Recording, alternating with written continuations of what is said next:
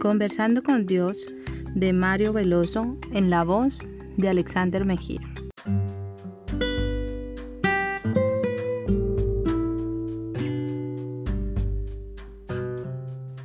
Siguiendo el ejemplo de Cristo.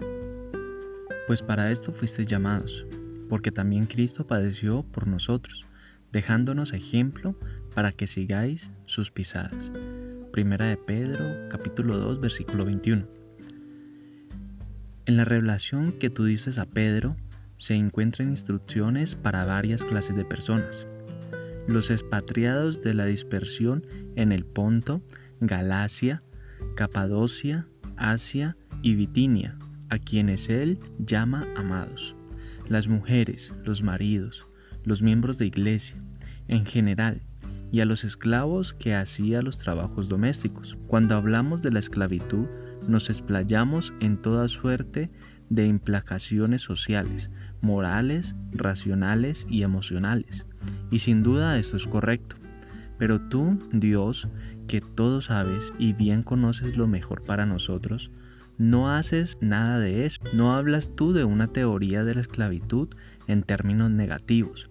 Por supuesto, nunca lo harías en forma positiva, porque la esclavitud nada tiene de positivo y tú no la promueves. Pero tu forma de hablar a los esclavos resulta paradójica. Para algunos es francamente equivocada y yo no me animo a juzgarla de este modo. ¿Quién puede juzgarte a ti? Dios justo, santo y bueno, siempre ofreciendo una mano llena, protegiendo siempre al desamparado, siempre librando a los cautivos y auxiliando siempre al oprimido. ¿Cómo podría yo acusarte de injusticia por tú no exhortar a los esclavos a la rebelión? Tú llamas su atención a Cristo, el siervo sufriente, que padeció sin rebelión. En su actitud de soportar toda injusticia sin quejarse, lo exaltas tú como modelo y como ejemplo para los esclavos y para todo ser humano que retorna a ti. Un ejemplo de verdad, no había engaño en su boca, un ejemplo de control emocional. Cuando lo maldecían, no respondía con maldición. Un ejemplo de humildad. Cuando lo hacían padecer, no amenazaba.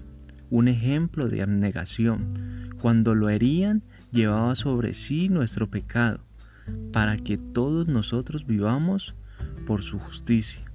No, no había rebelión en Jesucristo, no había reclamo de su injusticia, no había defensa de derechos, no había confusión en su conducta, no había maldición.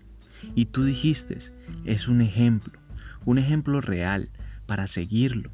Sufrió, mas no pecó, no engañó, no maldijo, no amenazó, no reclamó. Fue mucho más que un simple ejemplo en el dolor. Fue un redentor y un sustitutivo y un vicario.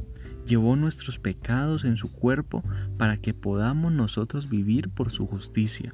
Y todos nosotros, esclavos del pecado, éramos insensatas ovejas descarriadas, siguiendo los caminos propios que no conducen a nada, salvo solo al sufrimiento. Pero ahora hemos vuelto al pastor. Tú eres mi pastor y nada quiero que no provenga de Cristo. Yo no quiero mis derechos sociales, ni quiero la justicia de los hombres, solo quiero estar contigo y que me salves.